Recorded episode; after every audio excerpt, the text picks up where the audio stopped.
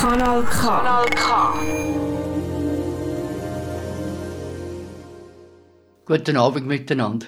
Ich begrüße euch ganz herzlich zu meiner neuesten Sendung Theater im Ohr.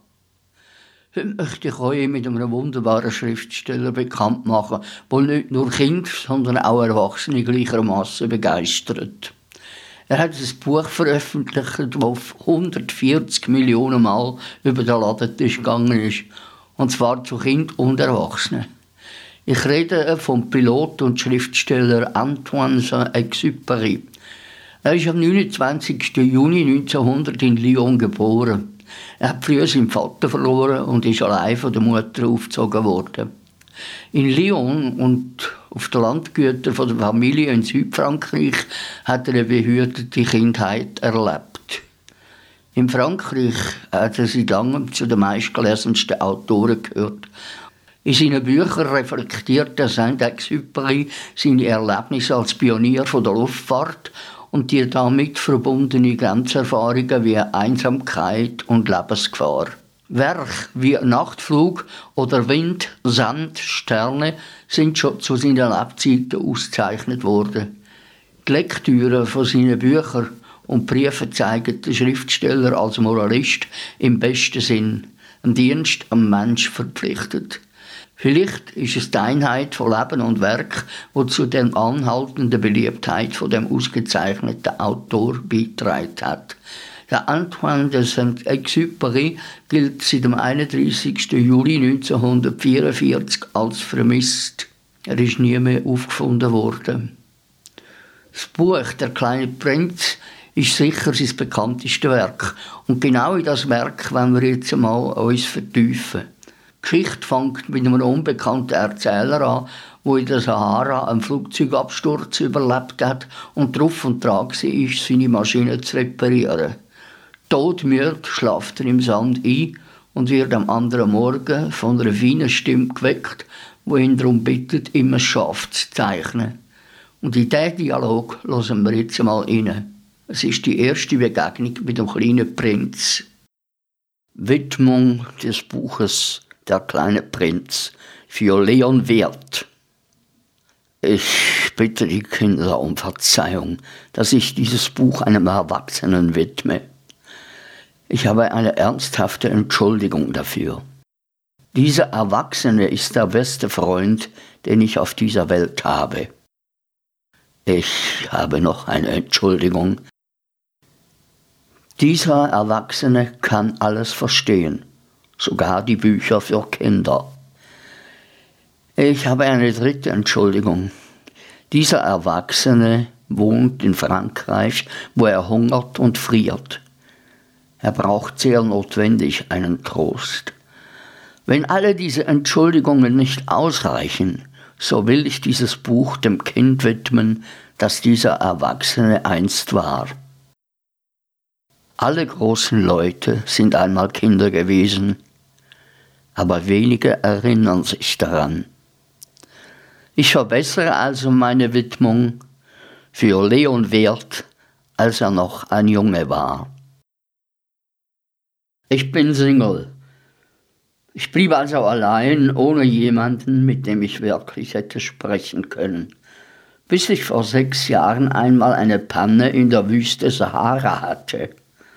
Etwas an meinem Motor war kaputt gegangen und da ich weder einen Mechaniker noch Passagiere bei mir hatte, machte ich mich ganz allein an die schwierige Reparatur. Ich hatte kaum mehr als für acht Tage Trinkwasser mit. Am ersten Abend bin ich also im Sand eingeschlafen, tausend Meilen von jeder bewohnten Gegend entfernt.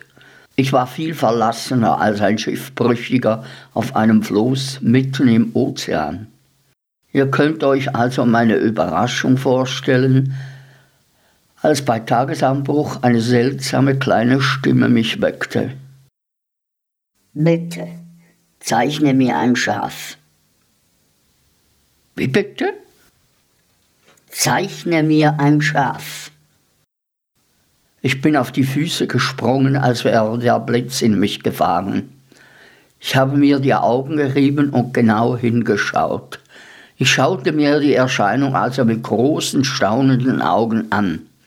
Vergesst nicht, dass ich mich tausend Meilen abseits jeder bewohnten Gegend befand. Auch schien mir mein kleines Männchen nicht verwirrt, auch nicht halbtot vor Müdigkeit, Hunger, Durst oder Angst.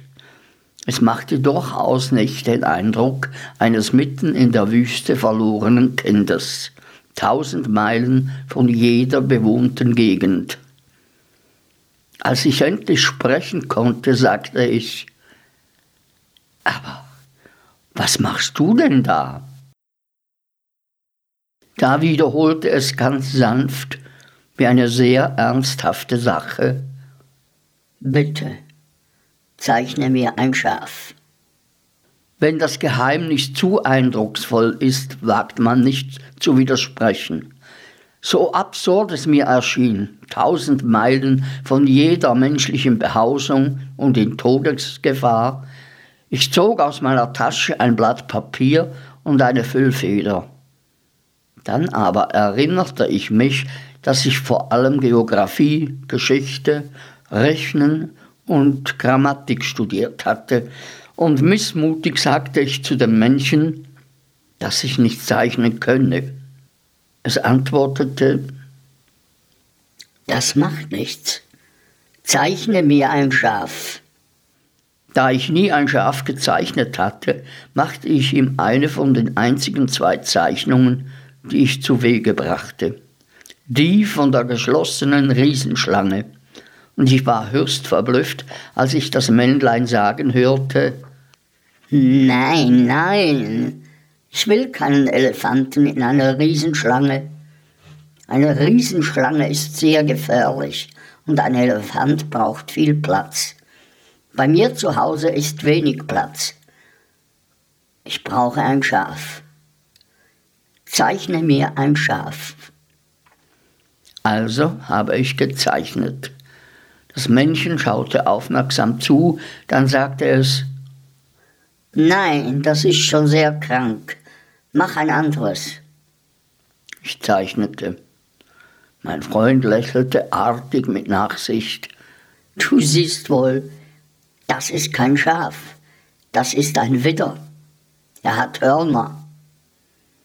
Ich machte also meine Zeichnung noch einmal, aber sie wurde ebenso abgelehnt wie die vorigen. Das ist schon zu alt. Ich will ein Schaf, das lange lebt. Mir ging die Geduld aus. Es war höchste Zeit, meinen Motor auszubauen. So kritzelte ich also die Zeichnung und knurrte, das ist die Kiste. Das Schaf, das du willst, steckt drin. Und ich war höchst überrascht, als ich das Gesicht meines jungen Kritikers aufleuchten sah. Ja, das ist ganz genau so, wie ich es mir gewünscht habe. Meinst du, dass dieses Schaf viel Gras braucht? Warum? Weil bei mir zu Hause alles ganz klein ist. Es wird bestimmt ausreichen. Ich habe dir ein ganz kleines Schaf geschenkt. Er neigte den Kopf über die Zeichnung. Hm, gar nicht so klein. Aber sieh nur, es ist eingeschlafen. So machte ich die Bekanntschaft des kleinen Prinzen. Ich brauchte lange Zeit, um zu verstehen, woher er kam. Der kleine Prinz, der viele Fragen an mich hatte, schien die meinen nicht zu hören. Zufällig aufgefangene Worte haben mir nach und nach das Geheimnis enthüllt. So fragte er, als er zum ersten Mal mein Flugzeug sah, Was ist denn das für ein Ding? Das ist kein Ding. Das fliegt. Das ist ein Flugzeug. Es ist mein Flugzeug. Und ich war stolz, ihm sagen zu können, dass ich fliege. Da rief er, Wie? Bist du vom Himmel gefallen?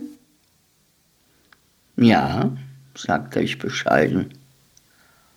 Ach, das ist ja lustig. Und der kleine Prinz bekam einen ganz tollen Lachanfall, der mich ordentlich ärgerte. Ich lege Wert darauf, dass meine Unfälle ernst genommen werden. Er aber fuhr fort. Also auch du kommst vom Himmel? Von welchem Planeten bist du denn? Da ging mir ein Licht auf über das Geheimnis seiner Anwesenheit, und ich fragte hastig, Du kommst also von einem anderen Planeten? Aber er antwortete nicht. Er schüttelte nur sanft den Kopf, indem er mein Flugzeug musterte. Freilich, auf dem Ding kannst du nicht allzu weit hergekommen sein. Und er versank in eine Träumerei, die lange dauerte. Dann nahm er mein Schaf aus der Tasche und vertiefte sich in den Anblick seines Schatzes. Ihr könnt euch vorstellen, wie stark diese Andeutung über die anderen Planeten mich beunruhigen musste. Ich bemühte mich also, mehr zu erfahren. Woher kommst du, mein kleines Kerlchen? Wo bist du denn zu Hause? Wohin willst du mein Schaf mitnehmen? Er antwortete nach einem nachdenklichen Schweigen, die Kiste, die du mir da geschenkt hast, hat das Gute, dass es ihm nachts aus Haus dienen kann. Gewiss. Und wenn du brav bist, gebe ich dir noch einen Strick, um es tagsüber anzubinden, und einen Pflock dazu. Dieser Vorschlag schien den kleinen Prinzen zu kränken. Anbinden? Was für eine komische Idee. Aber wenn du es nicht anbindest, wird es doch weglaufen. Da brach mein Freund in ein neuerliches Gelächter aus. Aber wo soll es denn hinlaufen? Irgendwohin, geradeaus. Da versetzte der kleine Prinz ernst. Das macht nichts aus. Es ist so klein bei mir. Und vielleicht etwas schwermütig fügt er hinzu. Geradeaus kann man nicht sehr weit gehen. Ich hatte eine zweite sehr wichtige Sache erfahren. Der Planet seiner Herkunft war kaum größer als ein Haus. Das erschien mir gar nicht verwunderlich. Ich wusste ja, dass außer den großen Planeten wie der Erde, dem Jupiter, dem Mars, der Venus, denen man Namen gegeben hat, noch hunderte von anderen gibt, die manchmal so klein sind, dass man Mühe hatte, sie im Fernrohr zu sehen. Wenn ein Astronom einen von ihnen entdeckt, gibt er ihm statt dem Namen eine Nummer. Er nennt ihn zum Beispiel Asteroid Nummer 325. Ich habe ernsthafte Gründe zu glauben, dass der Planet, von dem der kleine Prinz kam, der Asteroid B612 ist. Dieser Planet ist nur ein einziges Mal im Jahr 1909 von einem türkischen Astronomen im Fernrohr gesehen worden. Er hatte damals beim Internationalen Astronomenkongress einen großen Vortrag über seine Entdeckung gehalten. Aber niemand hatte ihm geglaubt, und zwar wegen seines Anzugs. Die großen Leute sind so. Zum Glück für den Ruf des kleinen Planeten B612 befahl ein türkischer Diktator seinem Volk bei Todesstrafe nur noch europäische Kleider zu tragen. Der Astronom wiederholte seinen Vortrag im Jahre 1920 in einem sehr eleganten Anzug. Und diesmal gaben sie ihm alle recht. Wenn ihr ihnen von einem neuen Freund erzählt, befragen sie euch nie über das Wesentliche. Sie fragen euch nie, wie ist der Klang seiner Stimme? Welche Spiele spielt er am liebsten? Sammelt er Schmetterlinge? Sie fragen euch, wie alt ist er? Wie viele Brüder hat er? Wie viel wiegt er? Wie viel verdient sein Vater? Dann erst glauben sie ihn zu kennen. Wenn ihr zu den großen Leuten sagt, ich habe ein sehr schönes Haus mit roten Ziegeln gesehen, mit Geranien vor den Fenstern und Tauben auf dem Dach, dann sind sie nicht imstande, sich dieses Haus vorzustellen. Man muss ihnen sagen, ich habe ein Haus gesehen, das 100.000 Francs wert ist. Dann schreien sie gleich, ach, wie schön. So auch, wenn ihr ihnen sagt, der Beweis dafür, dass es den kleinen Prinzen wirklich gegeben hat, besteht darin, dass er entzückend war, dass er lachte und dass er ein Schaf haben wollte. Denn wenn man sich ein Schaf wünscht, ist doch ein Beweis dafür, dass man lebt. Dann werden sie die Achseln zucken und euch wie Kinder behandeln. Aber wenn ihr ihnen sagt, der Planet, von dem er kam, ist der Asteroid B612, dann werden sie überzeugt sein und euch mit ihren Fragen in Ruhe lassen. So sind sie. Man darf das ihnen auch nicht übel nehmen. Kinder müssen mit großen Leuten viel Nachsicht haben.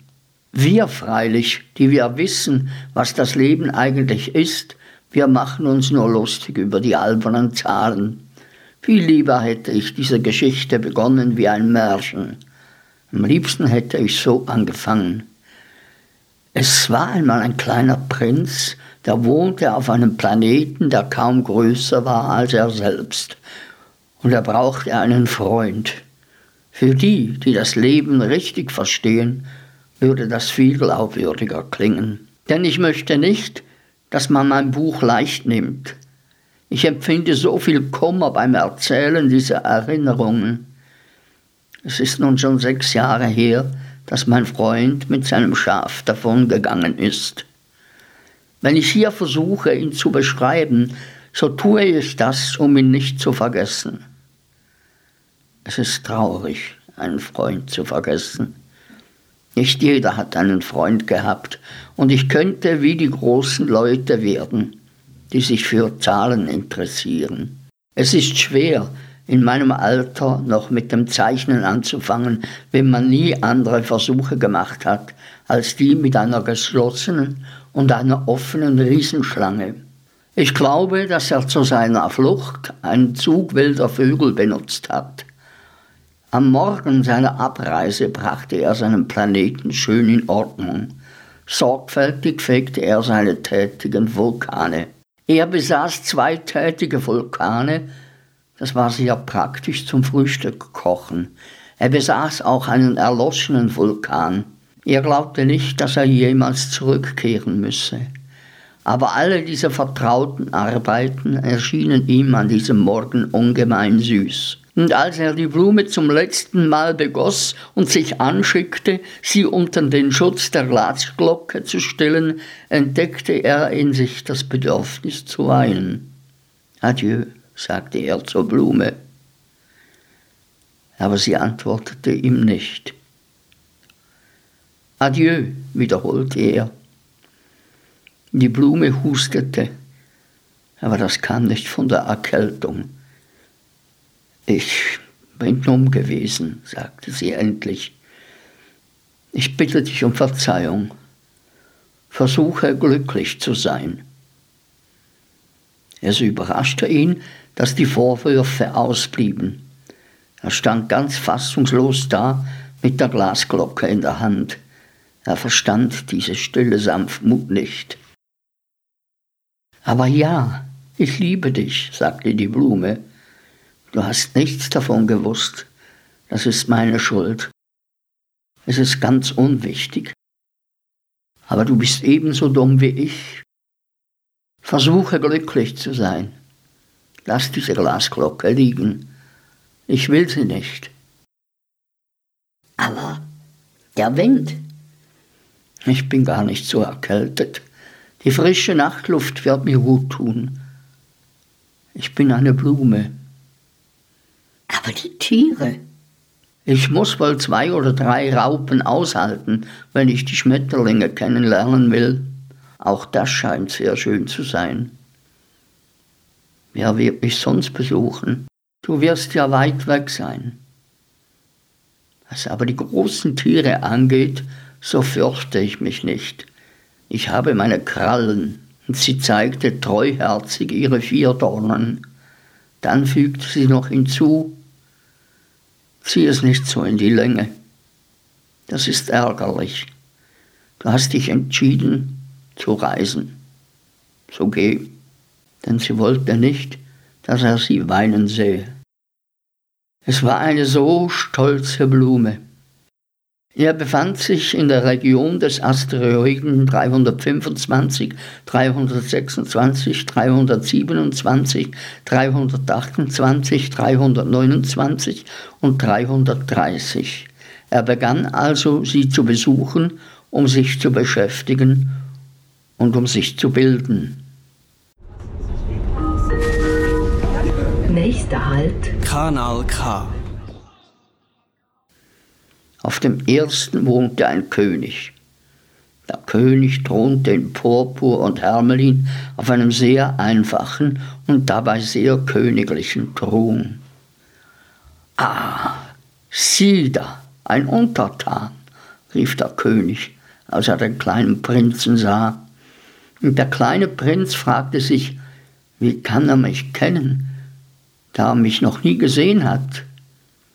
Er wusste nicht, dass für die Könige die Welt etwas höchst Einfaches ist. Alle Menschen sind Untertanen. Komm näher, dass ich dich besser sehe, sagte der König und war ganz stolz, dass er endlich für jemanden König war.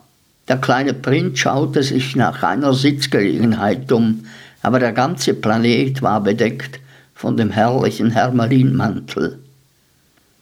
Er blieb also stehen, und da er müde war, gähnte er. Es verstößt gegen die Etikette, im Gegenwart eines Königs zu gähnen. Ich verbiete es dir. Ich kann es nicht unterdrücken. Ich habe eine weite Reise gemacht und habe nicht geschlafen. Dann, sagte der König, befehle ich dir zu gähnen. Ich habe seit Jahren niemanden gähnen gesehen. Das Gähnen ist für mich eine Seltenheit. Los, gähne noch einmal. Es ist ein Befehl. Das ängstigt mich. Ich kann nicht mehr. Hm. Na also dann, befehle ich dir bald zu gähnen, denn der König hielt in hohem Maße darauf, dass man seine Autorität respektierte. Er duldete keinen Ungehorsam. Er war ein absoluter Monarch. Aber da er sehr gütig war, gab er vernünftige Befehle. Wenn ich einem General befehlen würde, sich in einen Seevogel zu verwandeln, und wenn dieser General nicht gehorchte, es wäre nicht die Schuld des Generals, es wäre meine Schuld. Darf ich mich setzen? Ich befehle dir, dich zu setzen, antwortete der König und zog einen Zipfel seines Hermelinmantels majestätisch zu sich heran. Aber der kleine Prinz staunte. Der Planet war winzig klein. Worüber konnte der König wohl herrschen? Herr, ich bitte, verzeiht mir, dass ich euch frage. Ich befehle dir, mich zu fragen. Herr, worüber herrscht ihr? Über alles. Über alles? Der König wies mit einer beiläufigen Gebärde auf seinen Planeten, auf die anderen Planeten und auf die Sterne. Denn er war nicht nur ein absoluter Monarch, sondern ein universeller. Und die Sterne gehorchen euch? Gewiss, sie gehorchen aufs Wort. Ich dulde keinen Ungehorsam. Solche Macht verwunderte den kleinen Prinzen sehr. Wenn er sie selbst gehabt hätte, wäre es ihm möglich gewesen, nicht 44, sondern 72 oder sogar 100 oder selbst 200 Sonnenuntergänge an einem und demselben Tag beizuwohnen, ohne dass er seinen Stuhl hätte rücken müssen.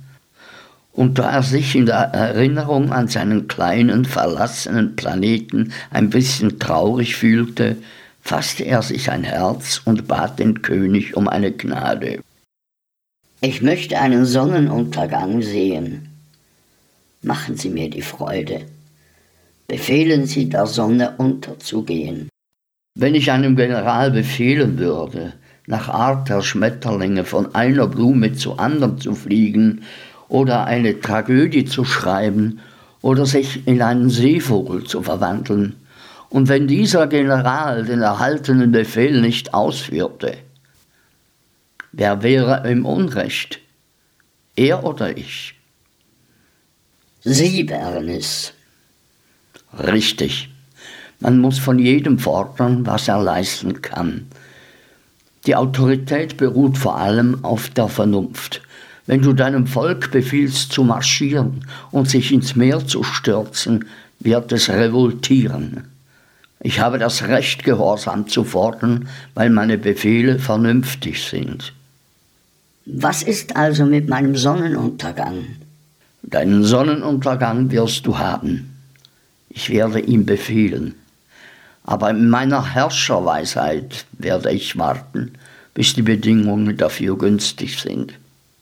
Wann wird das sein? Hm. Ja, hm, tja, das wird sein gegen, also das wird heute Abend gegen 7.40 Uhr sein. Und du wirst sehen, wie man mir gehorcht. Der kleine Prinz gähnte. Es tat ihm leid um den versäumten Sonnenuntergang. Er langweilte sich schon ein bisschen.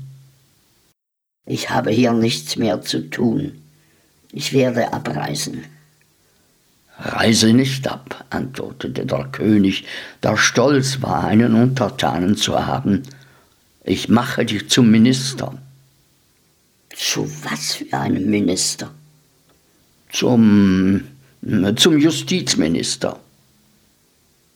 Aber es ist niemand da, über den man richten könnte. Hm, das weiß man nicht. Ich habe die Runde um mein Königreich noch nicht gemacht. Ich bin sehr alt und ich habe keinen Platz für einen Wagen und das Gehen macht mich müde.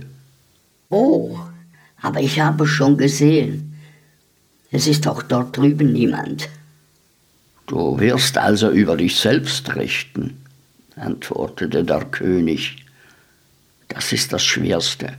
Es ist viel schwerer, sich selbst zu verurteilen, als über andere zu richten. Wenn es dir gelingt, über dich selbst gut zu Gericht zu sitzen, dann bist du ein wirklicher Meister. Ich kann über mich richten, wo ich bin. Dazu brauche ich nicht hier zu wohnen. Hm. Ich glaube, dass es auf meinem Planeten irgendwo eine Ratte gibt. Ich höre sie in der Nacht. Du könntest Richter über diese alte Ratte sein. Du wirst sie von Zeit zu Zeit zum Tode verurteilen, so wird ihr Leben von deiner Rechtsprechung abhängen. Aber du wirst sie jedes Mal begnadigen, um sie aufzusparen. Es gibt nur eine. Ich liebe es nicht, zum Tode zu verurteilen. Und ich glaube wohl, dass ich jetzt gehe. Nein, sagte der König. Aber der kleine Prinz, der seine Vorbereitung bereits getroffen hatte, wollte dem alten Monarchen nicht wehtun. Wenn Eure Majestät Wert auf pünktlichen Gehorsam legt, könnten Sie mir einen vernünftigen Befehl erteilen. Sie könnten mir zum Beispiel befehlen, innerhalb einer Minute zu verschwinden. Es scheint mir, dass die Umstände günstig sind. Da der König nichts erwiderte, zögerte der kleine Prinz zuerst, dann brach er in einem Seufzer auf. Ich mache dich zu meinem Gesandten, beeilte sich der König ihm nachzurufen. Er gab sich den Anschein großer Autorität. Die großen Leute sind sehr sonderbar, dachte sich der kleine Prinz auf seiner Reise. Der zweite Planet war von einem Eitlen bewohnt. Ah, schau, schau, ein Bewunderer kommt zu Besuch, rief der Eitle von weitem, sobald er den kleinen Prinzen ansichtig wurde denn für die Eitlen sind die anderen Leute Bewunderer. Guten Tag. Sie haben einen spaßigen Hut auf. Der ist zum Grüßen, antwortete ihm der Eitle. Er ist zum Grüßen, wenn man mir zujubelt. Unglücklicherweise kommt hier niemand vorbei. Ach ja? Schlag deine Hände zusammen, empfahl ihm der Eitle. Der kleine Prinz schlug seine Hände gegeneinander. Der Eitle grüßte bescheiden, indem er seinen Hut lüftete. Das ist unterhaltsamer als der Besuch beim König, sagte sich der kleine Prinz, und er begann von neuem die Hände zusammenzuschlagen. Der Eitle fuhr wieder fort, seinen Hut grüßend zu lüften. Nach fünf Minuten wurde der kleine Prinz der Eintönigkeit dieses Spiels überdrüssig. Und was muss man tun, damit der Hut herunterfällt? Aber der Eitle hörte ihn nicht. Die Eitlen hören immer nur die Lobreden. Bewunderst du mich wirklich sehr? fragte er den kleinen Prinzen. Was heißt bewundern? Bewundern heißt erkennen, dass ich der Schönste, der bestangezogene, der reichste und der intelligenteste Mensch des Planeten bin. Aber du bist doch allein auf deinem Planeten. Mach mir die Freude, bewundere mich trotzdem. Ich bewundere dich. Aber wozu nimmst du das wichtig? Der kleine Prinz machte sich davon. Die großen Leute sind wirklich sehr sonderbar, stellte er auf seiner Reise fest. Kanal. Den nächsten Planeten bewohnte ein Säufer. Dieser Besuch war sehr kurz, aber er tauchte den kleinen Prinzen in eine tiefe Schwermut. Was machst du da? Ich trinke. Warum trinkst du? Um zu vergessen. Um was zu vergessen? Um zu vergessen, dass ich mich schäme. Weshalb schämst du dich? Weil ich saufe, schloss der Säufer und hüllte sich endgültig in Schweigen. Und der kleine Prinz verschwand bestürzt. Die großen Leute sind sehr, sehr sonderbar, sagte er zu sich auf seiner Reise. Der vierte Planet war der des Geschäftsmannes. Dieser Mann war so beschäftigt, dass er beim Ankunft des kleinen Prinzen nicht mal den Kopf hob. Guten Tag, Ihre Zigarette ist ausgegangen. Drei und zwei ist fünf, fünf und sieben ist zwölf, zwölf und drei ist fünfzehn. Guten Tag. 15 und 7 ist 22, 22 und 6 und 28. Keine Zeit, sie wieder anzuzünden. 26 und 5 ist 31. Das macht so 501 Million 622.753. 500 Millionen wovon? Wie? Du bist immer noch da? 500, eine Million von... Ah, ich weiß nicht mehr, ich, ich habe so viel Arbeit, ich, ich bin ein ernsthafter Mann. Ich gebe mich nicht mit Kindereien ab. Zwei und fünf sind sieben. 500, eine Million wovon? wiederholte der kleine Prinz, der niemals in seinem Leben auf eine Frage verzichtete, die er einmal gestellt hatte. Der Geschäftsmann hob den Kopf. In den 54 Jahren, die ich auf diesem Planeten da wohne, bin ich nur dreimal gestört worden. Das erste Mal vor 22 Jahren ein Maikäfer, der von weiß Gott woher heruntergefallen war. Er machte einen schrecklichen Lärm und ich habe in einer Addition viele Fehler gemacht. Das zweite Mal vor elf Jahren war es ein Anfall von Rheumatismus. Es fehlt mir an Bewegung. Ich habe nicht Zeit herumzubummeln. Ich bin ein ernsthafter Mann. Und das ist nun das dritte Mal. Ich sagte also 500, eine Million. Million von was? Der Geschäftsmann begriff, dass er keine Aussicht auf Frieden hatte. Ja, Millionen von diesen kleinen Dingern, die man manchmal am Himmel sieht. Fliegen? Aber nein, kleine Dinger, die glänzen. Bienen? Aber nein, kleine goldene Dinger, von denen die Nichtstuer träumerisch werden. Ich bin ein ernsthafter Mann. Ich habe keine Zeit für Träumereien. Ach, die Sterne? Hm, dann sind es wohl die Sterne. Und was machst du mit 500 Millionen Sternen? 501.026.733. Ich bin ein ernsthafter Mann. Ich nehme es genau. Und was machst du mit diesen Sternen? Was ich mache? Ja.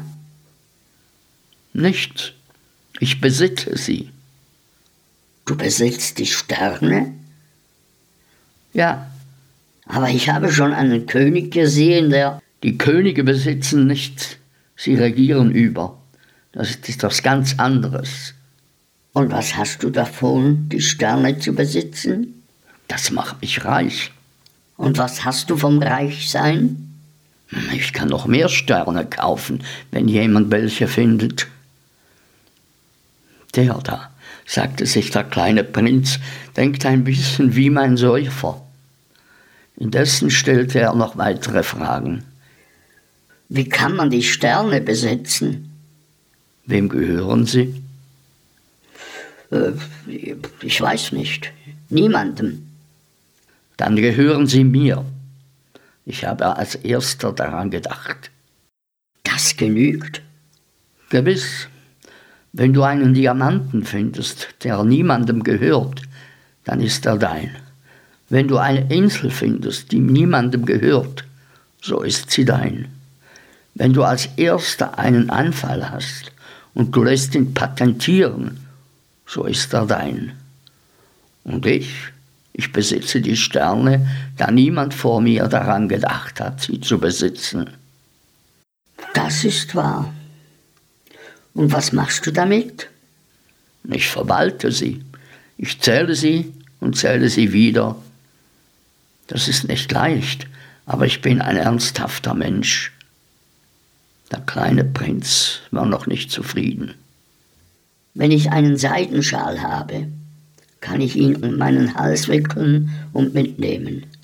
Wenn ich eine Blume habe, kann ich meine Blume pflücken und mitnehmen aber du kannst die Sterne nicht pflücken. Nein, aber ich kann sie zur Bank bringen. Was soll das heißen? Das heißt, dass ich die Zahl meiner Sterne auf ein kleines Stück Papier schreibe und dann sperre ich dieses Papier in meine Schublade. Und das ist alles? Das genügt. Das ist amüsant, dachte der kleine Prinz, es ist fast dichterisch, aber es ist nicht ganz ernst zu nehmen. Der kleine Prinz dachte über die ernsthaften Dinge völlig anders als die großen Leute. Ich besitze eine Blume, die ich jeden Tag begieße. Ich besitze drei Vulkane, die ich jede Woche kehre. Denn ich kehre auch den Erloschenen. Man kann nie wissen, es ist gut für meine Vulkane und gut für meine Blume, dass ich sie besitze. Aber du bist für die Sterne zu nichts nütze. Der Geschäftsmann öffnete den Mund, aber er fand keine Antwort und der kleine Prinz verschwand. Der fünfte Planet war sehr sonderbar. Er war der kleinste von allen. Es war da gerade genug Platz für eine Straßenlaterne und einen Laternenanzünder. Der kleine Prinz konnte sich nicht erklären, wozu man irgendwo im Himmel auf einem Planeten ohne Haus und ohne Bewohner eine Straßenlaterne und einen Laternenanzünder braucht. Es kann ganz gut sein, dass dieser Mann ein bisschen verrückt ist, doch er ist weniger verrückt als der König, der Eitle, der Geschäftsmann und der Säufer. Seine Arbeit hat wenigstens einen Sinn. Wenn er seine Laterne anzündet, so ist es, als setzte er einen neuen Stern in die Welt oder eine Blume. Wenn er seine Laterne auslöscht, so schlafen Stern oder Blumen ein. Das ist eine sehr hübsche Beschäftigung. Es ist auch wirklich nützlich, da es hübsch ist. Als er auf dem Planeten ankam, grüßt er den Laternenanzünder ehrerbietig. Guten Tag. Warum hast du deine Laterne eben ausgelöscht? Ich habe die Weisung antwortete der Anzünder. Guten Tag. Was ist das? Die Weisung. Die Weisung, meine Laterne auszulöschen. Guten Abend. Und er zündete sie wieder an. Aber warum hast du sie soeben wieder angezündet? Das ist die Weisung. Ich verstehe nicht. Da ist nichts zu verstehen.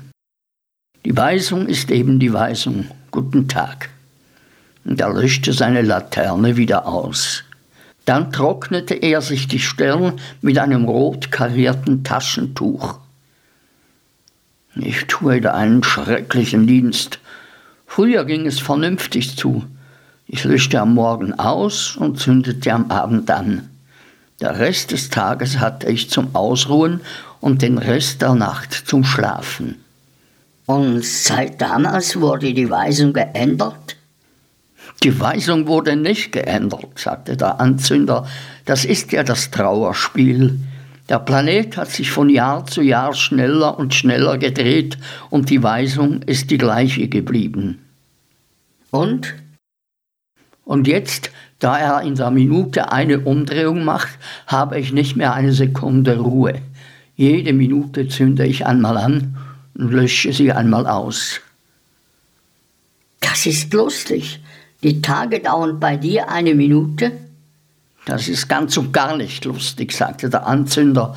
Das ist nun schon ein Monat, dass wir miteinander sprechen. Ein Monat? Ja, 30 Minuten, 30 Tage. Guten Abend. Und er zündete seine Laterne wieder an. Der kleine Prinz sah ihm zu und er liebte diesen Anzünder, der sich so treu an seine Weisung hielt. Er erinnerte sich der Sonnenuntergänge, die er einmal gesucht hatte und um deren Willen er einen Stuhl rückte. Er wollte seinem Freund beibringen, Weißt du, ich kenne ein Mittel, wie du dich ausruhen könntest, wenn du wolltest. Ich will immer, denn man kann treu und faul zugleich sein. Dein Planet ist so klein, dass du mit drei Sprüngen herumkommst. Du musst nur langsam genug gehen, um immer in der Sonne zu bleiben. Willst du dich ausruhen, dann gehst du, und der Tag wird so lange dauern, wie du willst. Das hat nicht viel Sinn, sagte der Anzünder. Was ich im Leben liebe, ist der Schlaf. Dann hast du Pech. Pech, sagte der Anzünder. Guten Tag. Und er löschte seine Lampe aus. Der, sagte sich der kleine Prinz, während er seine Reise fortsetzte, der wird von allen anderen verachtet werden. Vom König, dem Eitlen, vom Säufer, vom Geschäftsmann. Dabei ist er der Einzige, den ich nicht lächerlich finde. Das kommt vielleicht daher, weil er sich mit anderen Dingen beschäftigt, statt nur mit sich selbst. Der ist der Einzige, den ich zu meinem Freund hätte machen können. Aber sein Planet ist wirklich zu klein. Es ist nicht Platz für zwei. Was sich der kleine Prinz nicht einzugestehen wagte, war, dass er diesem gesegneten Planeten nachtrauerte, besonders der 1440 Sonnenuntergänge wegen in 24 Stunden. Kanal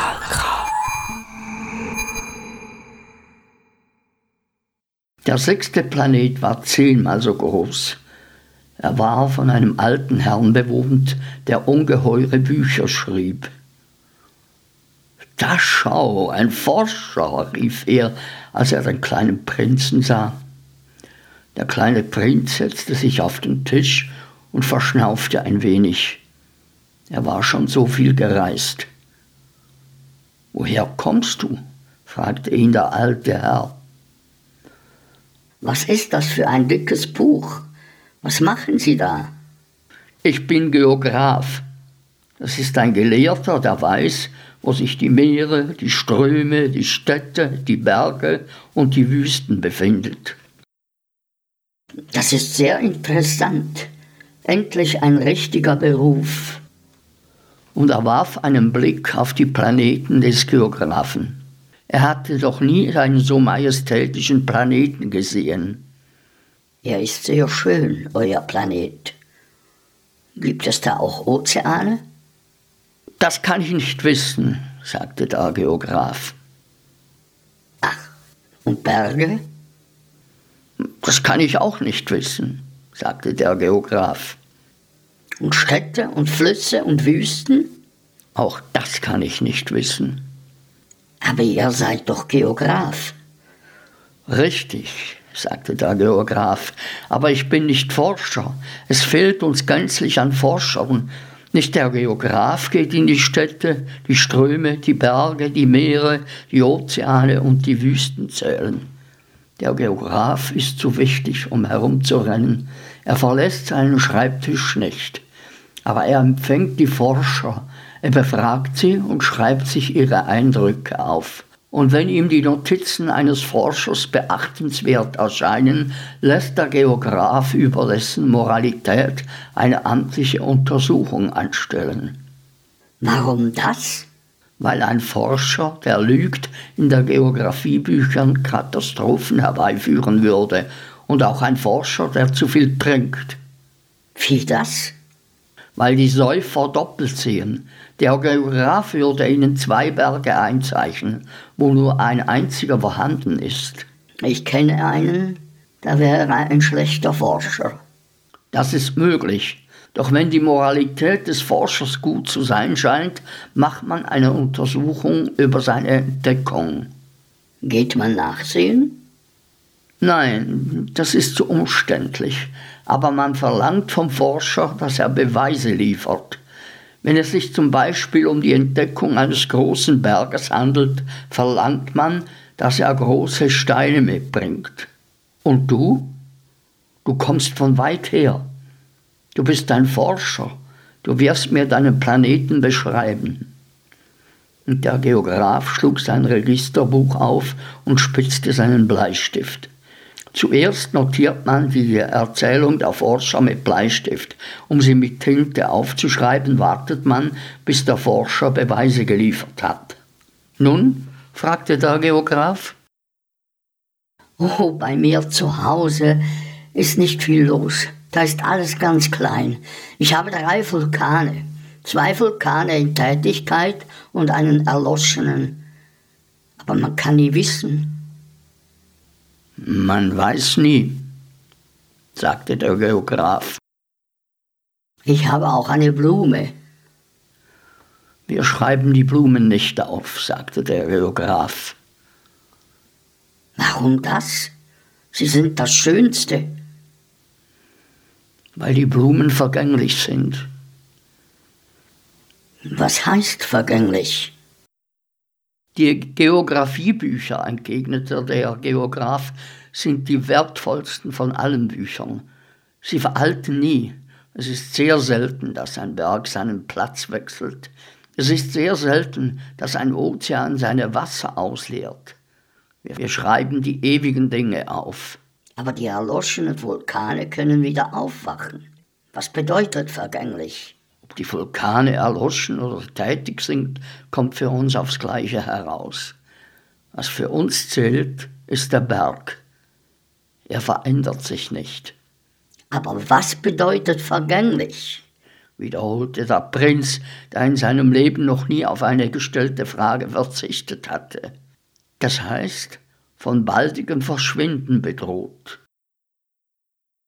Ist meine Blume vom baldigen Verschwinden bedroht? Gewiss.